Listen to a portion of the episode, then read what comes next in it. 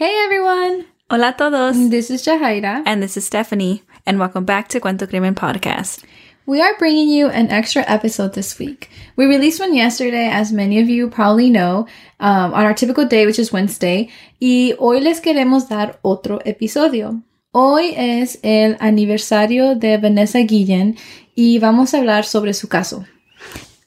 This case brought our community together. Um, It sparked up a whole like movement on social media, as many of you probably know. And I feel like it just um it was an awakening call. yeah, it was really nice to see the community come together and push. Um, Justice. yeah. So, as always, we want to state a trigger warning because we will talk about sensitive topics. Como siempre, queremos darles una advertencia porque vamos a hablar de temas sensibles. Antes de empezar, también queremos decir que hablamos de estos casos con todo respeto a la familia y a las víctimas. Okay, let's begin.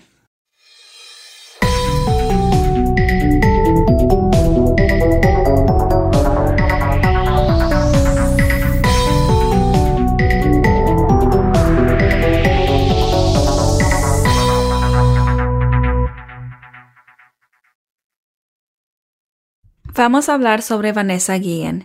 And this case got so much attention because of the protest and the community. Vanessa Guillen was part of the military and that's where she was supposed to be respected and protected. And they failed Vanessa Guillen, like many others. We have talked about LaVena Johnson on our podcast. Um, so we can kind of see the patterns, right? Um, so when this happened, it was really heartbreaking to, you know, hear about another woman going through something very similar. Yeah. Today is the anniversary of her tragic death. We will talk about who Vanessa was as a person just so we can get a better sense. We like to dedicate some time to that because we want to remind the world that this was a person, a young, beautiful woman that this world lost. Vanessa Guillen was born and raised in Houston, Texas. Ella tenía una familia grande que la quería mucho. Tenía cinco hermanos, so yeah, a pretty big family. Yeah. Vanessa was always athletic.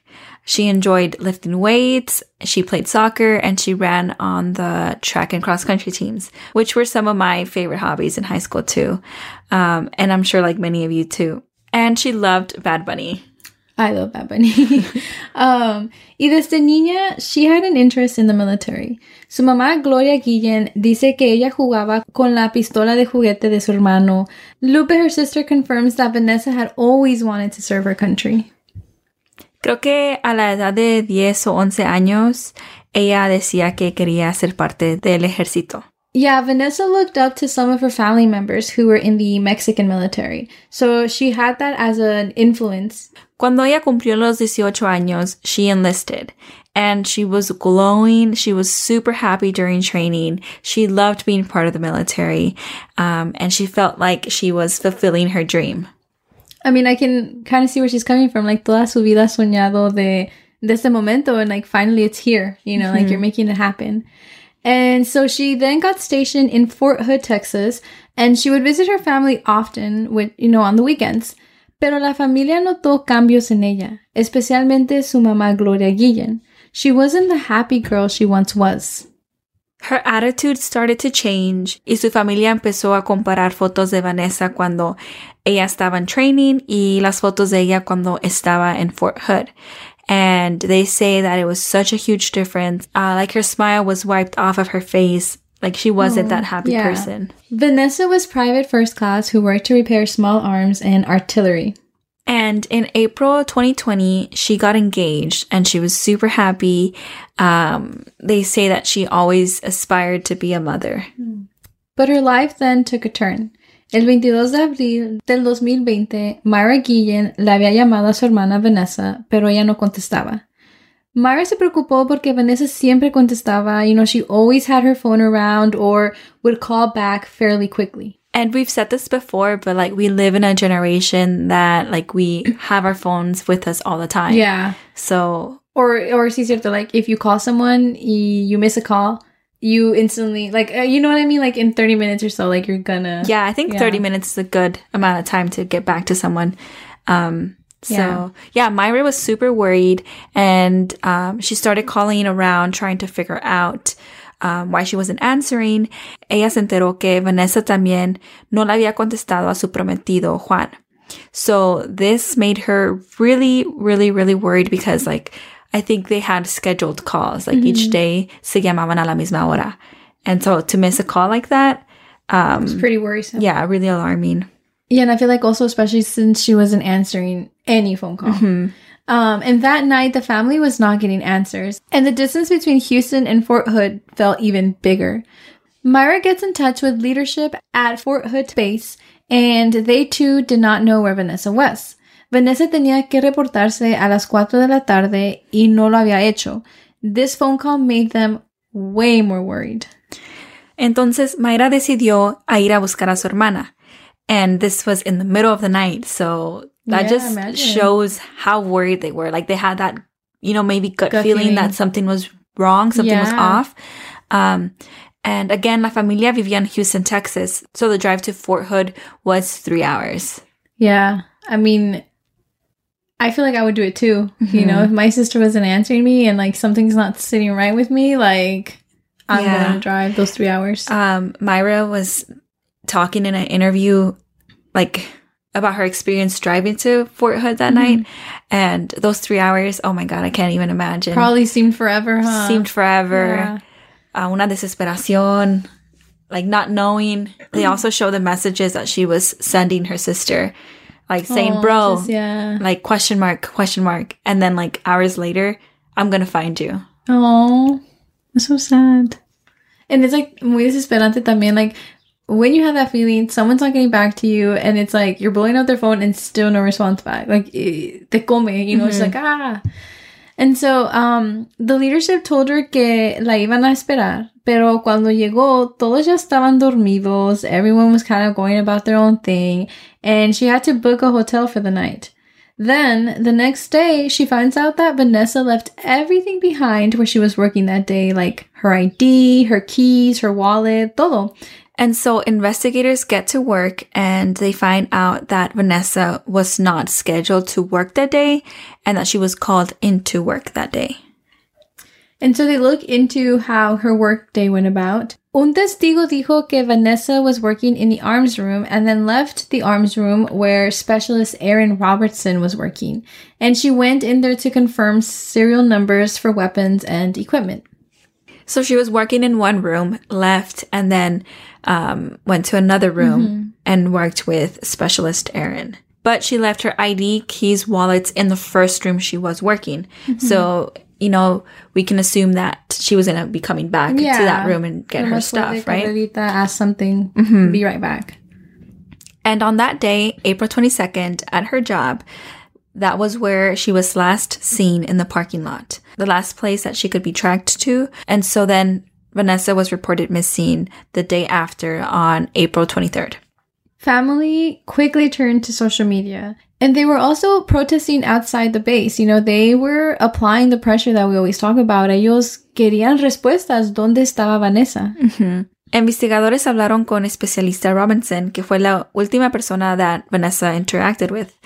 Y él trabajaba en un edificio en Fort Hood que estaba muy cerca de donde trabajaba Vanessa. Um, y especialista Robinson no era como un superior de Vanessa y tampoco él estaba en su cadena de mando. But he was the last person that she talked to. So that's as far as they could trace her steps. Cuando hablaron con él, él dijo que Vanessa sí fue a trabajar con él and that she had read off serial numbers y después de eso, él dice que se fue y en ese momento él pensó que ella se iba a ir al motor pool, you know, back to the room that she was originally first working at. And witnesses say that they saw her walking across a parking lot. And it seems like this was after um, she worked at both rooms. So um, now there's questions like, um, you know, what happened to the video footage because there isn't any. Yeah. Um, did she disappear on purpose? Did she get kidnapped? Um, so, you know, I guess she was last seen at that parking lot. Muchos soldados ayudaron a la búsqueda. Buscaron en edificios, campos, áreas de entrenamiento, lagos y senderos. Digital Trail helps investigators. Los investigadores vieron Vanessa's record de teléfono y descubrieron que su último mensaje fue al Specialist Robertson. Y entonces por segunda vez ellos fueron a hablar con Specialist Robinson y le preguntaron sobre su día y no preguntándole más detalles. Y él dice que él se pasó el día con su novia. And in that evening, he did um, make a quick errand back to the base for some training. And then after that, he went back home and that was it. And his girlfriend, Cecily Aguilar, backed him up on that. The Army Criminal Command posted a 15,000 reward, but no leads came from that. About a month after the disappearance, two witnesses came forward and said they saw Specialist Robinson leaving the arms room, pulling out a large tough box with wheels, y los testigos dijeron que se miraba que era una caja con mucho peso, and that this was on the same day Vanessa disappeared.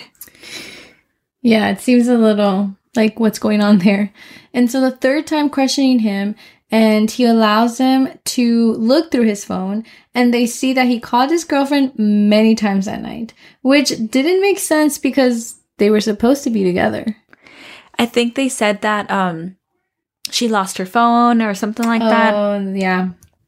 Um, but in early June, the family comes out with new information. They say that Vanessa Guillen had been facing sexual harassment at the base, according to I Am Vanessa 2020, uh, but she never reported it because she was afraid. And this is just the beginning of the hashtag I Am Vanessa Guillen. And if y'all take some time and look through the hashtag, it's so powerful. So many men and women coming forward with their own stories of sexual harassment. And the hashtag I am Vanessa and also another hashtag Find Vanessa Guillen both made national news. Yeah, it it created like the the whole movement. Yeah. You know, y como dices tú, like it it is powerful because muchas muchas personas, you know, were brave enough to share their story. Um and I feel like it just kind of creates like a sense of like comfort for each other, you know? I feel like they're giving each other um, the courage Mm-hmm. um, coming forward all together. Yeah. And also like the space, you know, the Mhm. space to feel safe and to talk about this and just realizing that this isn't the first time that something like this has happened. Yeah. You know? All coming together and saying, like, this is a big problem. Mm-hmm. This is applying the pressure. Yeah. You know? And so on June 15th, the reward that was originally posted at $15,000 went up to $25,000. And then the next day, it was increased to $50,000 because the League of United Latin American Citizens matched it. I love seeing, like, the community coming together. Yeah. Um, and there was also like famous people sharing Mhm. posts of Vanessa Guillen. So It was all over. I'm pretty sure we all remember, like, it was all over social Yeah. media. And that's the way it should be. You know, Mhm. like the communities coming together, those, you know, clicking the share button, clicking the like button, and just keeping her name out there. Yeah. And so on June 19th, they found human remains near the base, but these remains were too old to be Vanessa's. And so later they were able to confirm that the remains belonged to a man, another soldier from Fort Hood named Gregory Wedel-Morales. Él desapareció y nadie lo buscó. El ejército dijo que él mismo se fue, and they claimed that Gregory was AWOL. But the weird part was that he was scheduled to be discharged, and that was soon to happen. So disappearing didn't make any sense. He was missing for almost a year. And we won't get too much into it, but um, there is now foul play suspected. And also, like, to be honest, he was only found because they were looking for Vanessa. That's what I first thought of. Like, nadie lo estaba buscando, nadie se hubiera enterado that he was missing, apparently, porque nadie nunca lo declaró como a disappearing person. So, like, it's just crazy to me how, like, his remains were, like, right there, right by the base. hmm And, like, su familia sin respuestas. Yeah. También su mamá, like, estaba pidiendo respuestas, que estaba pidiendo que la ayuden, pero cuando like el ejército te está diciendo, "Oh no, su hijo se fue." Mhm. ¿Qué va a hacer la señora? Yeah, and it sucks because even like as a parent, like that's a big, big, big industry to go against, you know, and it's a powerful one too. And so it just it sucks, you know. Yeah, and we saw that in like LaVena Johnson's Yeah. case. Su papá, um, pues él solo tratando de like be against the military. Yeah. No, yeah, and it's just kind of it must be frustrating, like como as a parent having to go against this big industry and like I don't know, like tú sabes a lo que te estás poniendo, you know, pero tú nomás quieres respuestas de qué es lo que le pasó a tu hija o a, you know, like it, I don't know.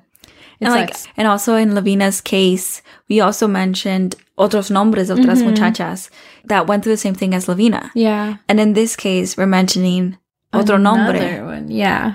Um, so it, it, just, it just goes to show que desafortunadamente, like Vanessa no fue la primera, Mhm. you know? Change. Like- Like, this could be the beginning of change Yeah. in the military. like bringing more awareness that this is happening. So back to the story. So on June 22nd, a Fort Hood deputy commander spoke out and was asking the public for assistance.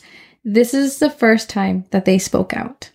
And so now that the investigators have more accurate phone records, they learned that at 1:59 a.m., Robinson's phone pinged 20 miles away from Fort Hood, and instead of asking him why his phone pinged when he claimed that he was home and he only ran a quick errand back to the base, um, instead of going to him, they go and question his girlfriend, Cecily Aguilar. And that's when she changed her story. And she said that they both went on a drive to look at stars. Which I mean, like, okay, maybe yeah, right? Spontaneous trip that you take like with your partner. But at this point, it's just a little too Changing the story. Yeah. Like you should have said it. In the Straight beginning. up, yeah. Yeah.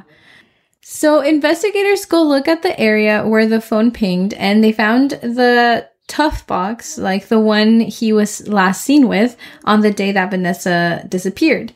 But they didn't find anything else.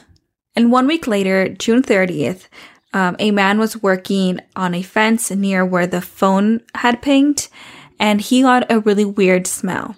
So he decided to report the smell. And when they came in and like, you know, searched the area again, they found more human remains and these were dismembered in three graves under concrete. And this is um, all found at the Leon River in Bell County, Texas. Los investigadores primero fueron a hablar con Cecily antes de hablar con Robinson, y allí fue cuando confesó todo. According to Cecily, Robinson killed Vanessa with a hammer. Cecily was living with specialist Robinson. She confessed and admitted to playing a role in the disposal of Vanessa's body. En su confesión, ella dice que Specialist Robinson la recogió tarde el 22 de abril or maybe in the early hours of April 23rd at the gas station in which she worked at. Luego ella dijo que le ayudó a Specialist Robinson a desmembrar el cuerpo con un axe and a machete knife. And they attempted to burn her body, but that didn't work, so they did the three graves. And then later, they came back all prepped with their hairnets and tried to burn it again, but again, it did not work. So then that is when they decided to do the concrete on top of her body. Then the investigators instructed her to call Specialist Robinson, pero en esa conversación por teléfono, él negó haberle hecho algo a Vanessa. But later in the day, he texted Cecily pictures of news articles about human remains being found near Leon River. At this point, the investigators are monitoring any kind of communication between the two. In a later phone call, Robinson says, and I quote, they found pieces. Because they found the body and his phone pinged near it, he was held but not arrested. He was being watched by an unarmed escort, and Robinson was able to run away. And local law enforcement immediately went after him, and they tried stopping him. But when they, you know, confronted him, Robinson turns his own weapon on himself. And shortly after that, uh, Vanessa Guillen was promoted to specialist. She was already on the road to be promoted, um, but sadly, this happened after her death. And um, she was promoted on July 1st. Y el 3 de julio, the Army confirmó que los restos que habían encontrado eran de Specialist Guillen. Cecily was charged and faces 20 years in federal prison and has a $250,000 fine. And so um, investigators wanted to figure out if um, Vanessa was being sexually harassed by Robinson, but they couldn't find a link between that. So there isn't a clear motive as to why Robinson would do such a thing to Vanessa. And um, the only thing that they could really find was that Vanessa knew that Robinson and Cecily had a relationship while Cecily was still married to another soldier. On July 21st, it was announced that family members of Vanessa in Mexico were going to be able to attend the funeral with humanitarian uh, visas. El 14 de agosto se llevó a cabo un servicio público en memoria de especialista Guillen. El servicio fue en Houston, Texas, en su escuela secundaria. Her coffin was decorated with a Mexican and American flag. This service was more than seven hours. And they held a private funeral on August 15th.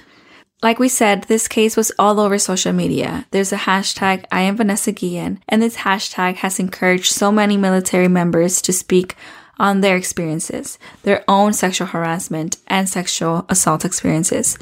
And we both took a very long time looking through the post Yeah. on the hashtag. Um, it, it was just so moving. Yeah, it was very um, inspiring too. And because of this hashtag, there's a bill named after the hashtag. It has been introduced, and this bill will allow a third party agency donde los miembros del servicio podrán hacer ah, denuncias de acusos sexuales y agresiones sexuales. Fort Hood is the nation's third largest army base. And in 2020, at the time when this was happening, there had been 28 deaths at Fort Hood, and only one was combat related. So eight died in accidents, seven died from suicides, five were undetermined, and five were homicides. I don't know what's going on there, but my personal opinion, 20 deaths seems a lot. Yeah, it's it's a lot, and no tienen explicaciones. Yeah, and esa es la peor parte. Like, just unknown deaths in a military base. I don't know. Um, Vanessa's mom, Gloria Guillen, believes that Aaron Robinson was set up, you know, to be silenced. She believes that there's more to the story. Like, why did he get away so easily? How did he clean up so fast? Did someone help him? Why was there no camera footage? We didn't mention before, but they turned off the cameras that day, according to Gloria Guillen. I agree 100%. Yeah. Um, and if you think about it, cleaning, how did no one notice? Yeah. Um, ¿Y cómo limpió tan rápido? Sin que nadie viera. Yeah. Que nadie vea una manchita de sangre. Because it's nada. not like it was just him working there. Like había vuelto soldados, me imagino, right? Because it's like, eso es lo que están haciendo.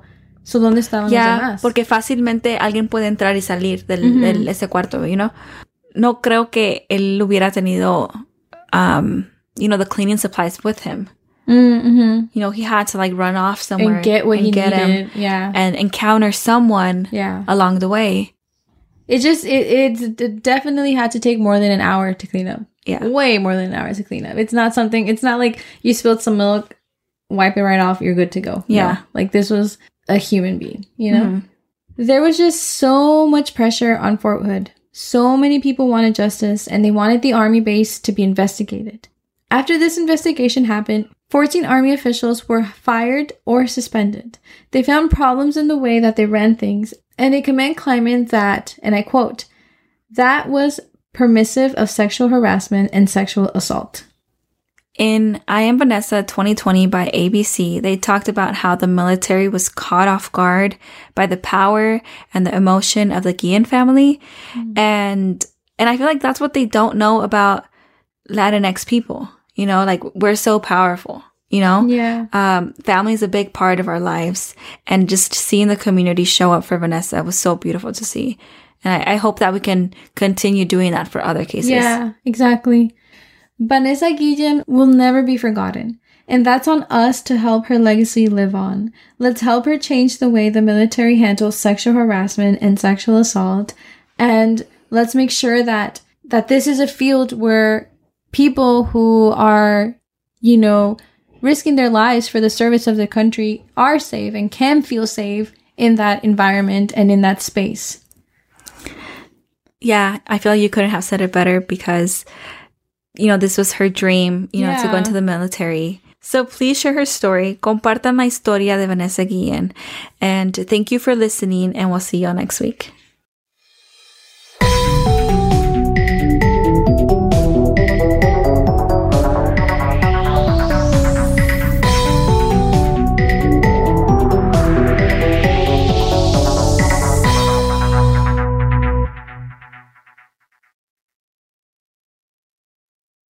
Catch yourself eating the same flavorless dinner three days in a row?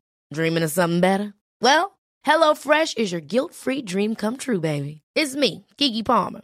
Let's wake up those taste buds with hot, juicy pecan-crusted chicken or garlic butter shrimp scampi. Mm. Hello Fresh. Stop dreaming of all the delicious possibilities and dig in at HelloFresh.com. Let's get this dinner party started.